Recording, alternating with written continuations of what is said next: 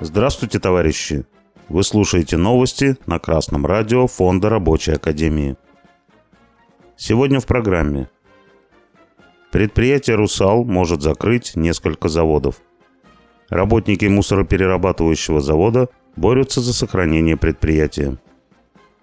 По данным информационного агентства «Интерфакс», руководство «Русал», «Русский алюминий» рассматривает сценарии закрытия ряда убыточных заводов на фоне низких цен на алюминий и финансовых потерь от введения экспортной пошлины.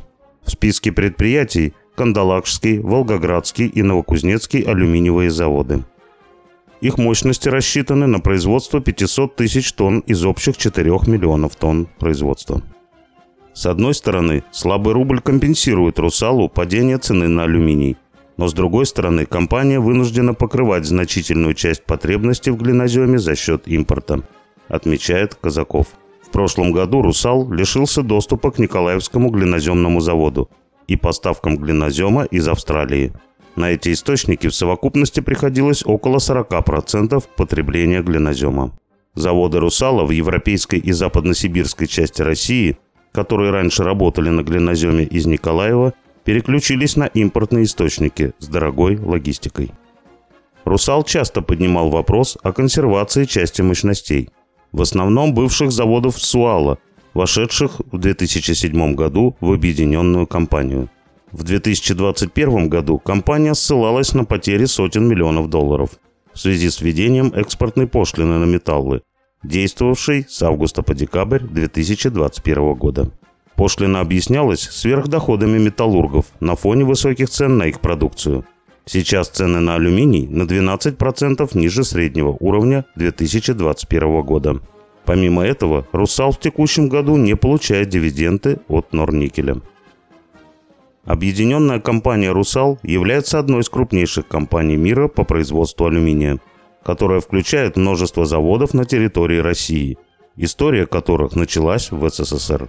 После реставрации капитализма и массовой приватизации эти заводы стали собственностью российских и зарубежных капиталистов.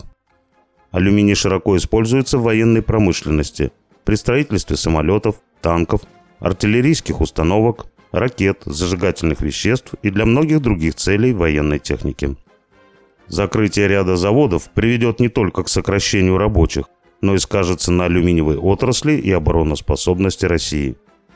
Только организованная борьба позволит сохранить рабочие места и производство алюминия в стране.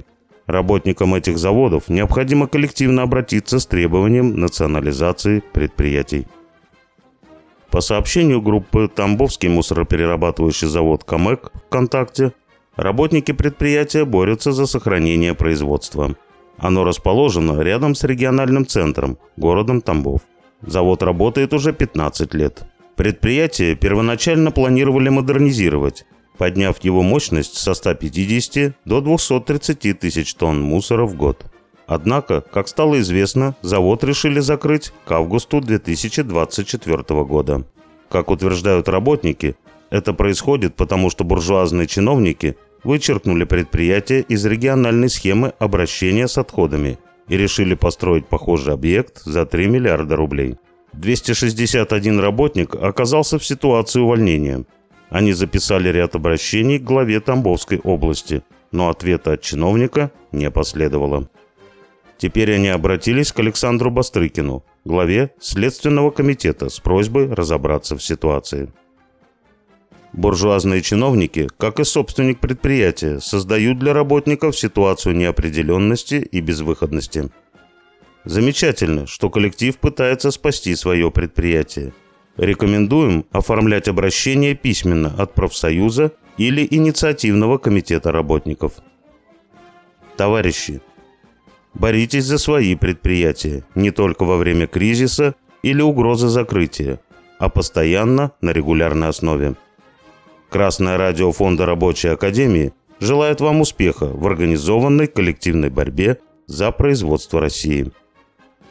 С вами был Беркутов Марк с коммунистическим приветом из Малой Вишеры.